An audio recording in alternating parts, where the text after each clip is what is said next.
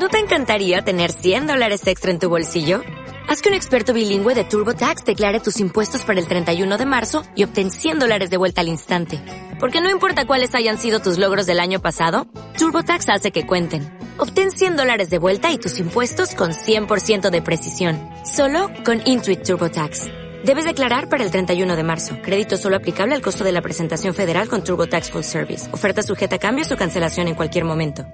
Bienvenidos a nuestra de novedades editoriales. De terror, suspense, ciencia ficción, fantasía, misterio y novela negra.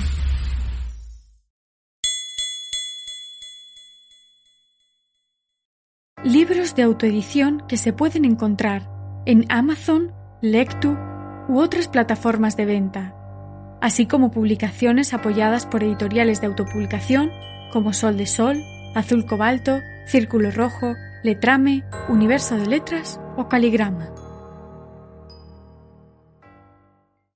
52 soles y alguna luna. De Lucía Pelvis. ¿Vivimos en un sueño? ¿Es nuestra existencia una mera fantasía egoísta? La verdad, si lo es, no me importa, ya que todo es más hermoso en los espejismos que vislumbramos en el calor del desierto que cuando despertamos cada mañana en un mundo que siempre es igual. Que todo se desmorone a mi alrededor si así lo quiere mi cerebro, porque al menos sabré que he encontrado belleza, aunque sea en una quimera. Así al menos sabré que hay algo hermoso en esta existencia, aunque sea intangible, abstracto, y no pueda saborearlo. Existimos en diferentes planos y realidades, y todas ellas son increíbles y fantásticas, difíciles de creer, pero despiertan en nosotros un deseo de alcanzarlas, de rozarlas con los dedos un efímero instante, de perdernos en su acuosa superficie y en las ondas de la inconsciencia. Queremos sumergirnos en un mundo de eternas posibilidades en el que la felicidad es gratis, o mucho más difícil de encontrar que en nuestra propia existencia. Quizá al encontrar la miseria en un universo diferente al nuestro, seamos capaces de valorar lo que tenemos en este. Tras los dientes de Bart, de Javier Zamora Ortiz. Finales del siglo XVII, colonias inglesas de la costa americana.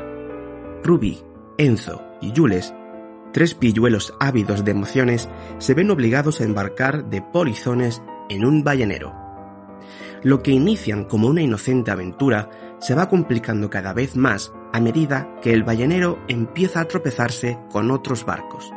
A partir de ahí se enfrentarán a misterios, intrigas y sucesos terribles, hasta verse envueltos en asuntos que irán más allá de lo que pueden imaginar. Asuntos que pondrán en peligro sus propias vidas y bajo la sombra ondeante de la siempre temida bandera negra con la calavera. Todo ello forma parte de la historia que un escritor novel, Alejandro Rubín, cuenta en su primera novela y que, a su vez, es el legado que le había dejado la persona que más había querido desde niño. Un legado que guarda otras sorpresas. Reset, la séptima extinción, de Francisco M. Salido. Tan solo el reino vegetal será testigo de un macabro acontecimiento. Noé, un joven leonés, despierta junto al resto de la humanidad y descubre que estamos solos en este planeta. Es angustioso cómo los grandes parques nacionales como Tanzania, Sudáfrica, Botswana o Namibia están completamente vacíos. Las flotas pesqueras de todo el mundo llegan a puerto sin una sola captura. En los zoos no hay nada que ver y en los grandes humedales y lagos las aves no acuden a su cita. Toda vida, a excepción de la humana, ha desaparecido. Las iglesias, mezquitas y templos son el único lugar donde cientos de miles de personas acuden en busca de respuesta. Nadie concibe una vida en estas condiciones. El juicio final ya está aquí. El juego del caos de Julio Marín. A veces, aferrarse a la locura es la decisión más cuerda que una persona puede tomar. La pequeña Nerea para resguardarse de los gritos del monstruo, comienza a reunirse con el extraño, un hombre enmascarado y sombrío que la alentará a cometer terribles actos como matar a sus padres. La señorita de la falda roja, una joven prostituta, se enfrenta a un perverso cliente que la arrastra por los más oscuros caminos de la vida. Una vez circulando por ellos, descubre que la venganza es su única opción.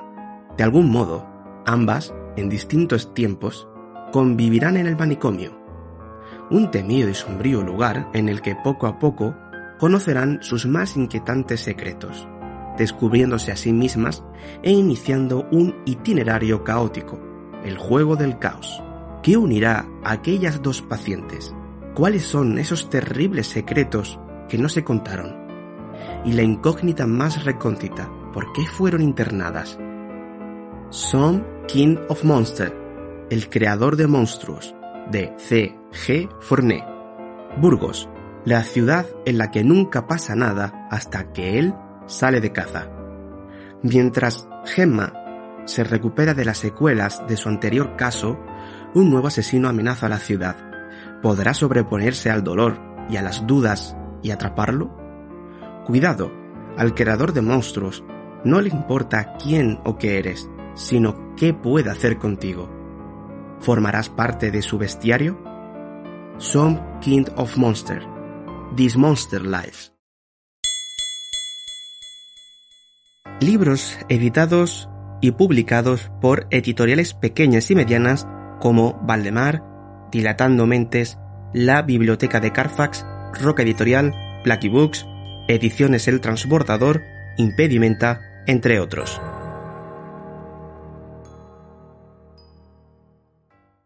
El ilustrador paciente de Lorena Escobar, publicado por Valhalla Ediciones.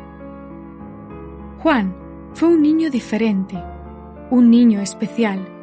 Ahora es un hombre diferente, un hombre especial que solo sabe ver la vida a través de sus pinceles, huir de la realidad que trata de convertirlo en muda marioneta de un mundo que no asume sus diferencias. Daniela es una inspectora de policía tan implacable como volátil. Tony es el hombre de mirada imperturbable que asume el lastre de un pasado inclemente. Hugo, Yona, Martina, son policías que libran cada día una lucha silenciosa contra la maldad que descansa en los resquicios del alma humana. Todos ellos se verán salpicados por la tinta de unos dibujos que ponen en jaque a la comisaría de Distrito Sur. Lienzos que ilustran personajes de leyenda, besados por el hálito de la muerte. Y desde ese momento, comienza una batalla encarnizada por descubrir la identidad de un criminal que mezcla el arte con el homicidio, separando inocentes de culpables, abriéndole la puerta a secretos que han permanecido mucho tiempo ocultos, escondidos tras puertas cerradas y ventanas tapiadas por inconfesables realidades. Una batalla para descubrir qué y quién se esconde tras la paleta de colores indescriptibles de un asesino tan despiadado como inocente. Capitalipsis, escrito por varios autores y publicado por Dos Cabezas. Siete cuentos de fantasía y terror apuntan y disparan contra las lógicas capitalistas. Uno por cada uno de los siete pecados capitales. Un exfutbolista que lidia con la pereza y el sueño en un matadero muy chungo, la ira a la que nos arrastran los bancos y sus endiablados call centers, un reino mítico perdido por la soberbia y mezquindad de un rey que se niega a abrazar el progreso, en un mundo de espada y brujería donde se respira lavanda y huele a pisto. La sexualidad y la lujuria se controlan a través de una higuera prodigiosa, un viaje interdimensional en busca de la verdad que acabará en una cacería intergaláctica. Casas encantadas y gula inmobiliaria, el ego y la masculinidad frágil de esos escritores mediocres que envidian a las jóvenes promesas. Además, tres textos de Rubén Íñiguez Pérez y Estíbaliz Robles, que a modo de breves ensayos y de experiencias personales ahondan sobre el capitalismo la religión y el trabajo, pasad y pecad. La impureza de lo accesorio, los cuentos salvajes, de Francisco Santos Muñoz Rico, publicado por Open City. Una recopilación de cuentos narrados de una forma increíble, de varios géneros y formas.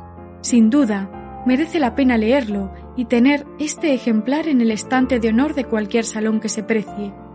Francisco Santos Muñoz Rico, de sobras conocido como novelista, poeta, ensayista y articulista, su faceta de cuentista es, en mi opinión, el lugar en que más cómodo se le siente. Sus obsesiones, manías, fijaciones, se nos muestran aquí de manera magistral, a veces salvaje, a veces casi tierno, siempre impregnada su literatura, única, de un aire nostálgico que parecía haber muerto con Dostoyevsky.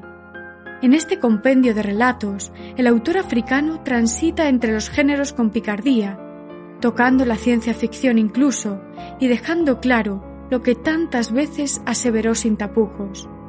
Me traen sin cuidado los géneros, la literatura está viva, no la puedes cazar y disecar, y si lo intentas, ya no es literatura, sino solo una mariposa muerta pinchada en un tablón con un alfiler oxidado. Recuerdos de David Fournier, publicado por la editorial Talón de Aquiles. Los recuerdos no solo quedan grabados en la retina, en una sociedad carente de rumbo y principios, las esperanzas están puestas en un avance descontrolado. Un magnate aprovecha una investigación para desarrollar una empresa que pone en jaque la evolución de nuestra existencia, mientras la tecnología y la ciencia se entremezclan en una difícil conjunción, provocando que los sentimientos, los deseos, las esperanzas y los recuerdos se confundan. En una delirante exaltación de la búsqueda de la verdad, sobre un camino lleno de obstáculos y enemigos, afloran los aspectos esenciales del ser humano, como son el amor, los miedos, la lealtad y la confianza. La resolución de los conflictos internos implica pulverizar la delgada tela que separa la realidad de la ficción, lo concreto de lo abstracto, la locura de la cordura, provocando que los protagonistas vivan en una paradoja constante. El siguiente título es La Vuelta de Tuerca, de Henry James, publicado por Valdemar. La víspera de Navidad, como establece una tradición inglesa, unos amigos se reúnen junto al fuego, dispuestos a disfrutar de una velada, escuchando narraciones de sucesos sobrenaturales, cuando el protagonista de una historia de fantasmas es un niño, argumenta uno de los reunidos. Esto añade como una vuelta de tuerca a la impresión que produce en el oyente. ¿Y si fueran dos niños? A continuación, propone a los presentes la lectura de una historia que le envió por escrito la que fuera institutriz de su hermana, ya fallecida, y que aseguraba haber vivido en carne propia. La narración en primera persona da comienzo cuando la institutriz responde a un anuncio para ocuparse de dos niños huérfanos. El interesado, tío de los niños, le exige una sola condición, que en ningún caso debe solicitar su ayuda en adelante. Ella acepta el encargo y se instala con los niños en Blee, una casa de campo dirigida por el ama de llaves, la señora Gross. Mills y Flora son dos hermanos encantadores y su educadora pronto desarrolla una gran ternura y admiración hacia ellos. Mills acaba de ser expulsado de su colegio sin estar muy claro el motivo, que el chico no parece muy dispuesto a desvelar. Pero este no es el único misterio que atormenta a la narradora. También cree haber sorprendido merodeando por Blee a un par de siniestros visitantes cuando se encontraba a solas. Entre medias, de Tatanarayv Due, publicado por la Biblioteca de Carfax. De pequeño, Hilton vio a su abuela morir dos veces y comenzó a tener sueños terribles. De adulto, cuando su esposa es la primera mujer negra elegida jueza en Miami y comienza a recibir amenazas racistas, sus sueños reaparecen de manera virulenta. Estas pesadillas le muestran a otros Hiltons, otras vidas y a veces Hilton no sabe distinguir si está despierto o dormido. ¿Qué son estos sueños? ¿Son las macabras fantasías de un hombre que está perdiendo la cordura o los presagios de terribles sucesos por venir. Plumas y Consuelda, de Gwendolyn Kist, editado por Dilatando Mentes. No eres consciente de la presencia de las llamas de la hoguera hasta que es demasiado tarde. Así es como a los cazadores de brujas les gusta que sea. Eso es algo que Odit sabe de primera mano. Ahora, años después de haber perdido a su familia en el transcurso de las ejecuciones perpetradas por los cazadores de brujas y lograr sobrevivir de forma milagrosa, Odit se oculta en los bosques, donde ha renunciado a la magia con la esperanza de encontrar tranquilidad y sosiego. Pero a ninguna bruja se le ha permitido una vida tranquila. Los pájaros caen inertes a su alrededor. Voces espectrales viajan con el viento para atormentarla. Un grupo de extraños niños la siguen a todas partes. Pierde el conocimiento y cuando despierta, se descubre en el cementerio sin saber cómo ha llegado hasta allí. Odit quiere olvidar la magia, pero su magia no quiere olvidarla a ella. Atrapados en estrecha compañía, de Daniel Pérez Navarro, también por Dilatando Mentes. ¿Cómo se sale del laberinto del resplandor? De ninguna manera. No hay salida. ¿Quién es quién en la cosa y cuándo cae la última máscara? No se sabe. Lo sentimos, ninguna explicación es definitiva. La sospecha nunca desaparece del todo los adultos que acudieron al cine en 1982 encontraron en McReady a un hijo de Vietnam y del cine desencantado de los 70.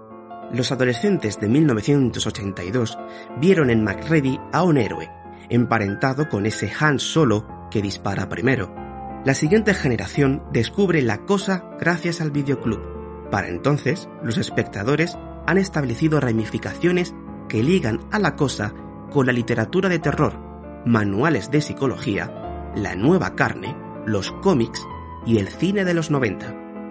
Con las redes sociales y la cultura del camuflaje asociada a ella, llega una diferente percepción del alienígena, y en 2020 sirve como representación de las situaciones de confinamiento. La paranoia remite al horror cósmico, a H.P. Lovecraft, a esos científicos y exploradores que pierden la razón cuando se enfrentan a la realidad siguiente. Una humanidad insignificante, como una mota de polvo, ocupa un lugar minúsculo dentro de un universo que la ignora.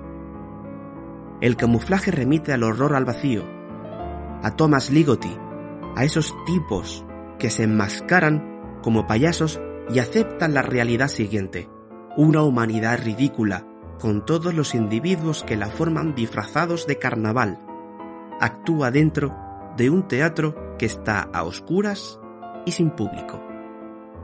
Inanición, de Daria Pietrak, también de Dilatando Mentes. Silencio, paz y tranquilidad. La caricia del sol en el rostro, largas tardes de verano y momentos compartidos de felicidad. Lucas soñaba con tener todo eso y mucho más. Huir, dejar atrás su pasado, formar una familia y vivir en paz en su propio hogar. Y estaba convencido de que lograría hacer realidad sus sueños en el olvidado pueblo de San Nicolás. Pero hay lugares en este mundo que no deben ser molestados, con caminos enterrados bajo el polvo que es mejor dejar atrás y recuerdos que deben descansar para siempre, sepultados bajo una capa de tiempo, donde nadie pueda encontrarlos jamás lugares olvidados que aullan con un hambre voraz, donde los fantasmas bailan bajo la luz y las sombras visten el mundo con un manto de realidad. Son lugares como San Nicolás que esconden terribles secretos enterrados entre sus raíces, en las profundidades de una tierra en la que nunca penetra la luz del sol. Son secretos que caminan por sus calles cuando llega la oscuridad, con los dientes afilados y el estómago vacío, ansiosos por saciar su apetito con la carne de todo aquel que se atreva a traspasar el umbral. Cuernos, de Joe Hill, editado por Nocturna. La vida de Eich Perris es un infierno desde que su novia Merrin fuera asesinada un año atrás. Una mañana, tras una fuerte borrachera, amanece con unos cuernos creciéndole en la frente. Pronto descubre que ejercen un extraño efecto en los demás. les hacen revelarle sus secretos más oscuros. Así, Is se entera de que todo el pueblo, incluso sus padres, cree que fue él quien mató a Merrin. Cuernos es la clase de libros que te hace reír en una página, llorar en otra y asegurarte de que las puertas y ventanas estén cerradas en la siguiente. Anotación del periódico Miami Herald. Miasis, de Mari Carmen Copete Góngora, publicado por Ediciones El Transbordador. La vida de Klaus da un giro cuando decide unirse a un proyecto aislado en pleno corazón del desierto de tabernas. Lo que pensó que sería una manera de comenzar de cero se vuelve una pesadilla liderada por colonias de moscas que convierten a los habitantes del proyecto en receptáculos para sus crías. Una miasis sobrenatural que consume la carne y todo a su paso y que no puede ser revertida. Unos archivos de vídeo guiarán a Klaus a través de la historia de las moscas, del proyecto y de la misteriosa organización hasta depositarlo en las entrañas de la Tierra, a los pies de una criatura primigenia y aterradora que dormita. El infierno y Texas, de Javier B. Fernández, también publicado por Ediciones El Transbordador. El pueblo de Transilvania, en Texas, vive bajo la sombra de la tiranía del Comodoro, un ranchero terrateniente que es algo más y algo peor que un ranchero y un terrateniente, incluso algo peor que un ser humano, hasta que llega un oscuro jinete, Valdemar Veracruz, el legendario cazarrecompensas, que ahora es más que un cazarrecompensas. Viene buscando venganza y para conseguirla no dudará en incendiar el infierno. El infierno y Texas es una trepidante novela pulp que mezcla sin pudor ni vergüenza pistoleros, vampiros, taúres de salón, chamanes apaches, zombies y criaturas lovecranianas en un cóctel altamente disfrutable con el que su autor rinde homenaje tanto a los spaghetti western como a las películas de vampiros de la Hammer y también a las novelas de kiosco de Marcial La Fuente Estefanía. Es el argumento de la película que a Sergio Leone y a Teresa Fisher les hubiera gustado dirigir a cuatro manos. El siguiente título es Caso Clínico, de Graeme Macrae Burnett, publicado por Impedimenta. En la primavera de 2020, Graeme Macrae Burnett recibe la carta de un desconocido que lo informa de la existencia de unos cuadernos que, según él, podrían ser la base de un libro interesante. Intrigado, Macrae se sumerge en el material, fechado en los años 60, y descubre la historia de una mujer que, en el Londres de la época, parece albergar sospechas de que el suicidio de su hermana fue incentivado por su psiquiatra, el famoso terapeuta A. Collins Braithwaite, un contemporáneo de R. D. Leiding y una especie de enfant terrible del movimiento de antipsiquiatría de los años 60.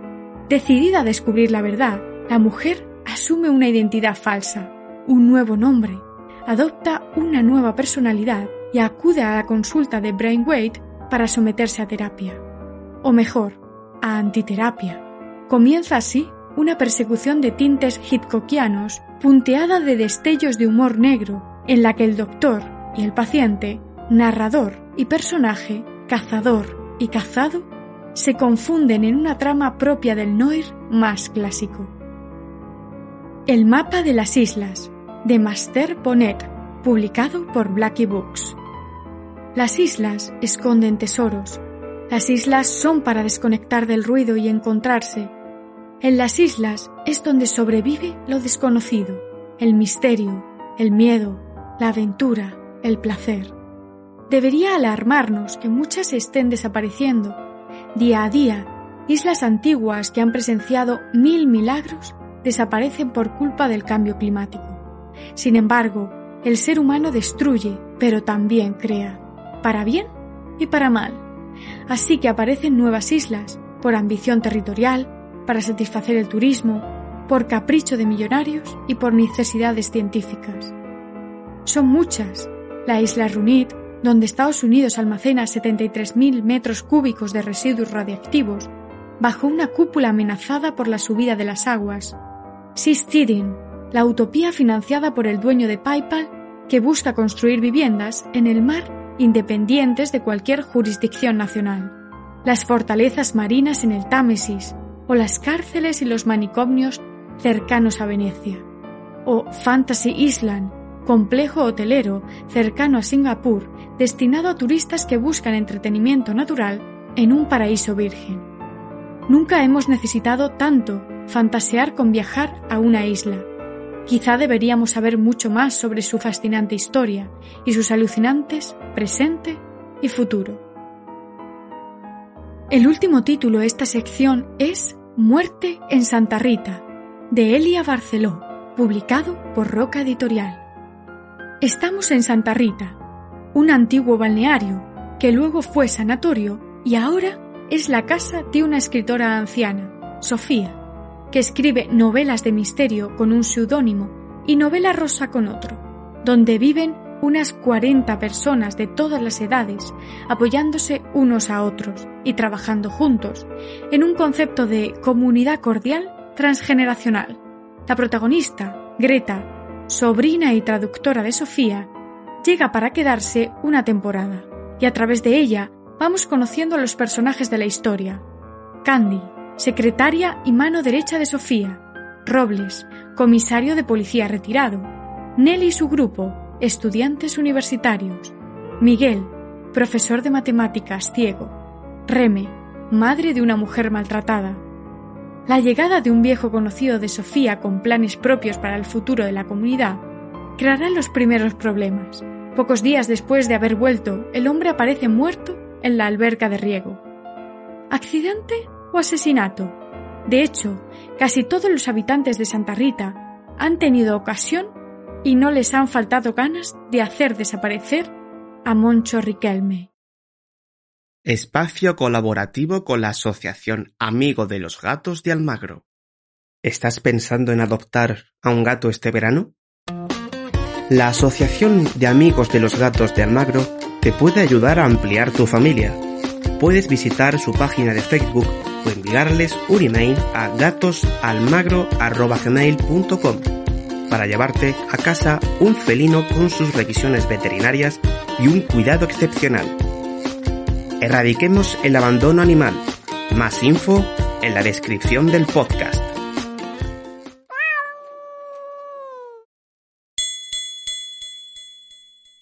Terminamos con libros editados y publicados por los dos grandes grupos editoriales españoles, Planeta y Penguin Random House, ambos con multitud de sellos a sus espaldas como Minotauro, Nova, Destino o Suma. Aves extintas de Simón Jiménez, editada por Minotauro. Nia Imani está fuera del espacio y del tiempo. Décadas de viajes interestelares se condensan en pocos meses para ella. Pero para todas las personas que ha conocido, los años han seguido transcurriendo de manera inexorable. Imani, capitana de una nave de transporte contratada por Umbray, solo vive para el trabajo hasta el día en que conoce a un misterioso niño que ha caído del cielo. El chico está traumatizado por su pasado y vive atormentado por el presente, ya que es uno de los pocos seres humanos que han nacido con el don del salto, la capacidad para viajar instantáneamente entre dos puntos cualesquiera del espacio. Esta capacidad amenaza el control para empresas como Umbray ejercen sobre los mundos habitados novela finalista del premio Locus. Temores crecientes, de Manuel II, también editada por Minotauro. Esta novela fue finalista del premio Minotauro 2020. En 1840, Edgar Allan Poe publicó El hombre de la multitud, uno de sus cuentos más intrigantes un recorrido alucinado por el Londres victoriano tras los pasos de una figura enigmática que transita las calles sin descanso. En la Barcelona contemporánea, Ana y Alba son dos amigas a punto de terminar el instituto, inadaptadas y amantes de la literatura y del cine de terror, que tratarán de conjurar la mediocridad que les rodea a través de las palabras del maestro del relato gótico. Su obsesión por el hombre de la multitud les llevará a improvisar un juego tan inocente como peligroso. Tan solo son dos chicas en busca de algo de magia, pero nada puede prepararlas para lo que están a punto de encontrar. Terror e intriga bajo la poderosa premisa de una de las historias emblemáticas de Edgar Allan Poe. Letanía de los sueños, de Ari Marmel, también de Minotauro. Novela basada en el juego de mesa. Mantras oscuros exponen las mentes de los estudiantes de la Universidad Miskatonic a horrores sobrenaturales en esta escalofriante novela de misterio de Arkham Horror. La misteriosa desaparición de un alumno prodigio de la Universidad Miskatonic incita a su afligido compañero de habitación, Elliot Raslo, a investigar por su cuenta. Sin embargo, este ya libra su propia batalla contra la exasperante atracción de un canto incesante que solo él puede oír. Cuando la búsqueda de Elliot converge con la de un Inuk de Groenlandia que va tras la pista de una reliquia robada, le surgen aún más preguntas. ¿Podría haber una conexión entre la letanía de Elliot y la estela de piedra rota cubierta de escrituras antediluvianas que había obsesionado a su amigo? Averiguar las respuestas les conducirá hasta el corazón de un plan diabólico que tiene como fin el resurgir de un antiguo terror. La ladrona de huesos, de Manel Loreiro, editado por Planeta. La prepararon para ser la agente perfecta, pero el destino la traicionó con un giro mortal. Tras ser víctima de un salvaje atentado, Laura pierde completamente la memoria. Solo el cariño de Carlos, el hombre del que se ha enamorado, le ayuda a percibir destellos de su misterioso pasado. Pero, ¿quién es Laura? ¿Qué le sucedió? Durante una cena romántica, Carlos desaparece de forma inexplicable y sin dejar rastro. Una llamada al móvil de la joven le anuncia que, si quiere volver a ver con vida a su pareja, tendrá que aceptar un peligroso reto de insospechadas consecuencias.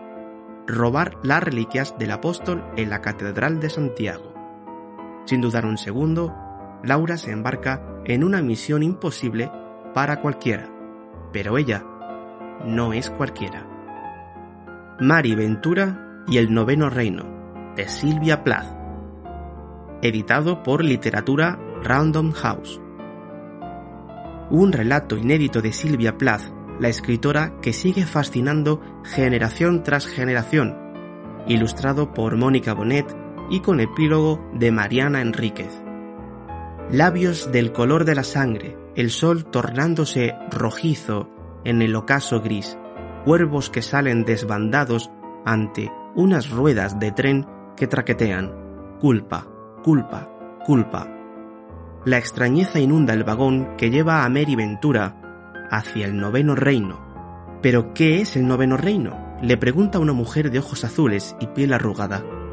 Es el reino de la negación, de la voluntad congelada, responde. No hay retorno posible. Inédito todo este tiempo, Silvia Plath escribió este misterioso relato cuando tenía 20 años. Como apunta Mariana Enríquez en el epílogo a esta edición, el hallazgo suma ahora una pieza más al rompecabezas de una escritora que lo ha sido todo para todos. Pánico, de James Elroy. Publicado por Literatura Random House. Regresa el maestro moderno del Noir, en su más descarnada esencia, con una novela basada en el personaje real Freddy Otas malévolo monarca de la clandestinidad en Los Ángeles de los años 50. Freddy Otas es un ex policía en horas bajas. Liquidó a un asesino de polis a sangre fría. Así que el jefe William H. Parker lo despachó. Ahora es un detective privado con mala reputación, un artista de la extorsión y sobre todo el matón jefe de Confidential, la revista sensacionalista que esparce cotilleos sobre las flaquezas de misántropas estrellas de cine y difunde trapos sucios de políticos papanatas y gente de la alta sociedad con inclinación por el sexo sucio. Jack Kennedy, James Dean, Montgomery Cliff, Bart Lancaster, Liv Taylor, Rock Hudson, Freddy, el frenético, los ha puesto en evidencia a todos. Era el cacique del cotilleo que tomó a Hollywood como rehén. Y ahora, desde el purgatorio, ha venido a confesarlo todo. El problema de los tres cuerpos, de Xun Liu, publicado por Nova. El problema de los tres cuerpos es la primera novela no escrita originariamente en inglés, galardonada con el premio Hugo, el Nobel del género de la ciencia ficción.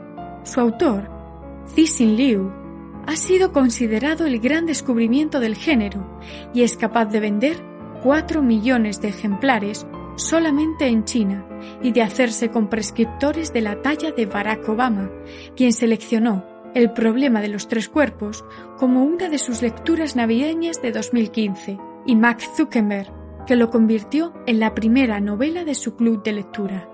El público y la crítica de los cinco continentes se rinden ante esta obra maestra, enormemente visionaria sobre el papel de la ciencia en nuestras sociedades, que nos ayuda a comprender el pasado y el futuro de China, pero también leída en clave geopolítica del mundo en el que vivimos. El siguiente título es Arena Blanca, de Brandon Sanderson, también publicado por Nova. La edición omnibus del debut de Brandon Sanderson en la novela gráfica. Con Arena Blanca, el autor estrella de la fantasía contemporánea convierte una adaptación de obra inédita ambientada en el Cosmer en una espectacular saga para todos los amantes de la fantasía, la aventura y el cómic. En el planeta Talden, los legendarios maestros de arena poseen poderes arcanos que les confieren un control espectacular sobre el elemento del que toman su nombre pero cuando una siniestra conspiración se salda con su desaparición violenta, el más débil de ellos, Kenton, cree haber sido el único superviviente. Cercado por sus adversarios desde todos los frentes, Kenton forja una improbable alianza con Chris, una misteriosa lado oscura que oculta sus propios secretos. Bienvenidos al emocionante libro, cuya primera parte fue galardonada con el Premio Dragón 2018 a la mejor novela gráfica. El Camino del Fuego, de María Oruña, publicada por Destino, Planeta. La teniente Valentina Redondo y su compañero Oliver deciden tomarse unas vacaciones y viajan a Escocia para visitar la familia de este. Su padre, Arthur Gordon, está empeñado en recuperar parte del patrimonio y de la historia de sus antepasados y ha adquirido el castillo de Handley en las Highlands, que había permanecido a su familia hasta el siglo XVII.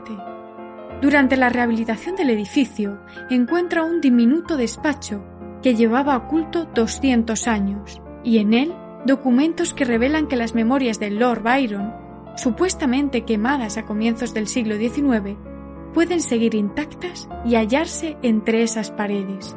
Pronto correrá la voz del extraordinario hallazgo y tanto la prensa de todo el país como varias personas allegadas a la familia se acercarán a ellos para seguir el curioso acontecimiento. Sin embargo, la aparición de un hombre muerto en el castillo hará que Oliver y Valentina se sumerjan en una inesperada investigación que los llevará a adentrarse en la Escocia de épocas pasadas y que cambiará el destino de los Gordon e incluso la propia historia. Obscuritas, de David Lagencraft también publicado por Destino.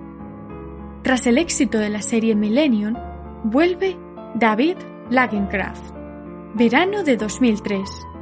En Hasselby, a las afueras de Estocolmo, se halla el cuerpo sin vida de un árbitro de fútbol, Giuseppe Costa, padre de uno de los jugadores del último partido en el que ha participado.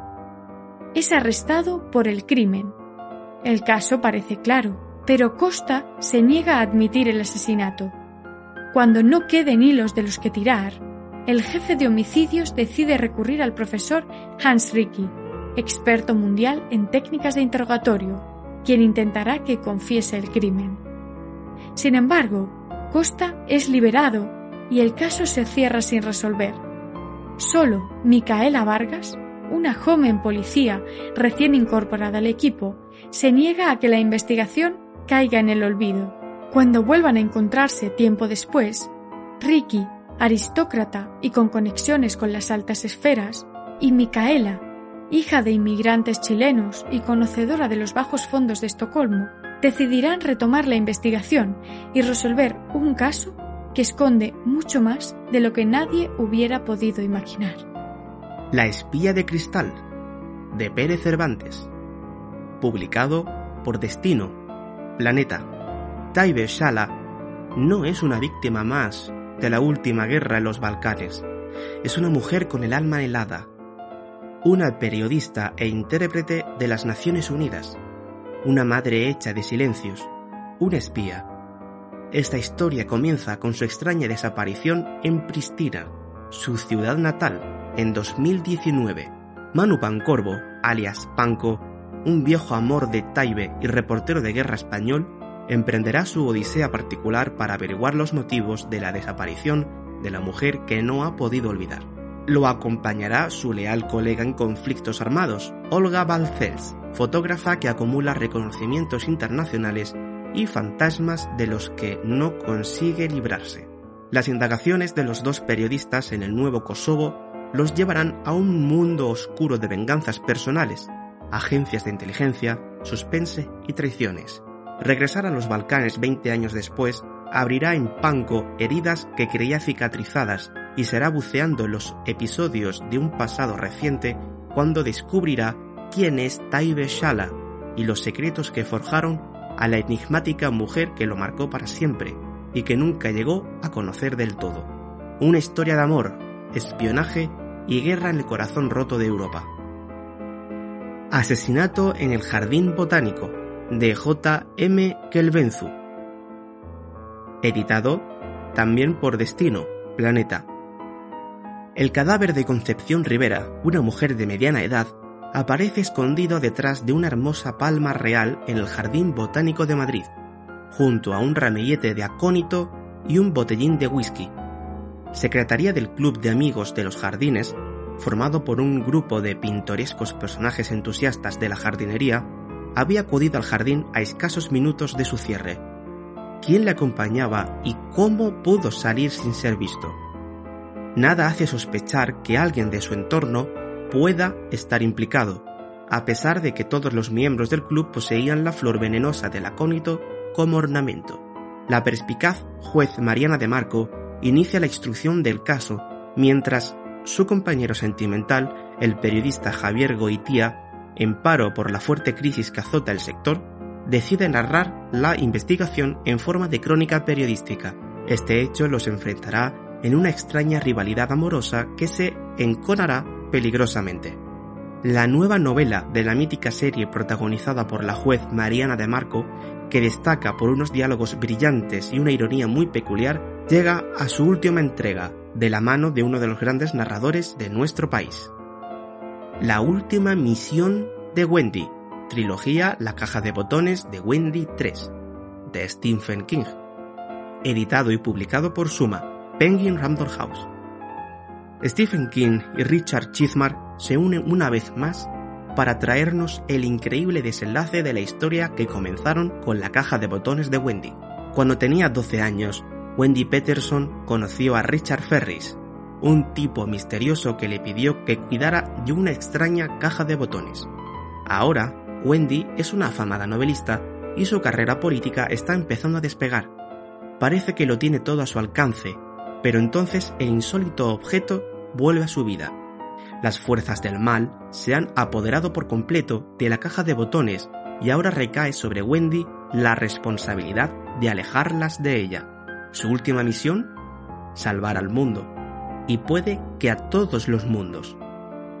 El yacimiento, de Luis Montero Manglano, editado y publicado por Plaza James, Penguin Random House.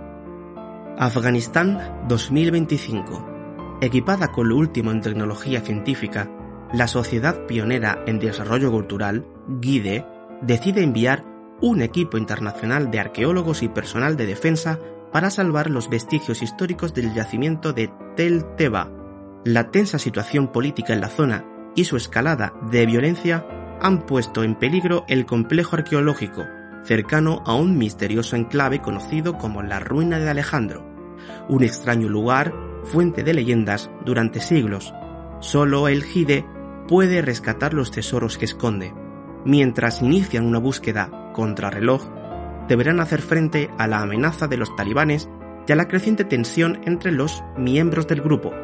Pero nada de eso podrá compararse con el peligro que encierra el yacimiento, un enigma ancestral que ha permanecido oculto miles de años, mucho más aterrador y mortífero de lo que nadie podría llegar a imaginar.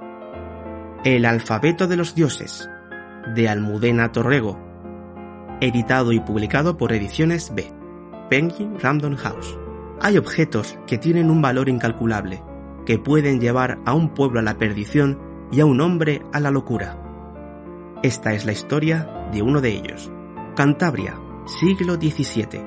Cuando solo era un joven escriba, Alonso de Guevara encuentra el dibujo de una espiral en varios de los manuscritos y planos más misteriosos del monasterio. Durante la investigación sobre este símbolo, conoce a don Juan de Espina y Velasco, un coleccionista de libros y musicólogo, popular por sus extravagantes gustos.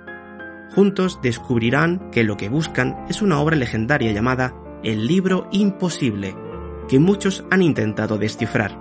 En ella dicen que se esconde el secreto de la vida y que únicamente el elegido podrá leerla. Mientras Alonso y don Juan descifran los misteriosos mensajes que los llevarán hasta la obra, averiguarán que no son los únicos que saben de su existencia. Otros también están dispuestos a dar la vida o vender su alma por conseguirlo.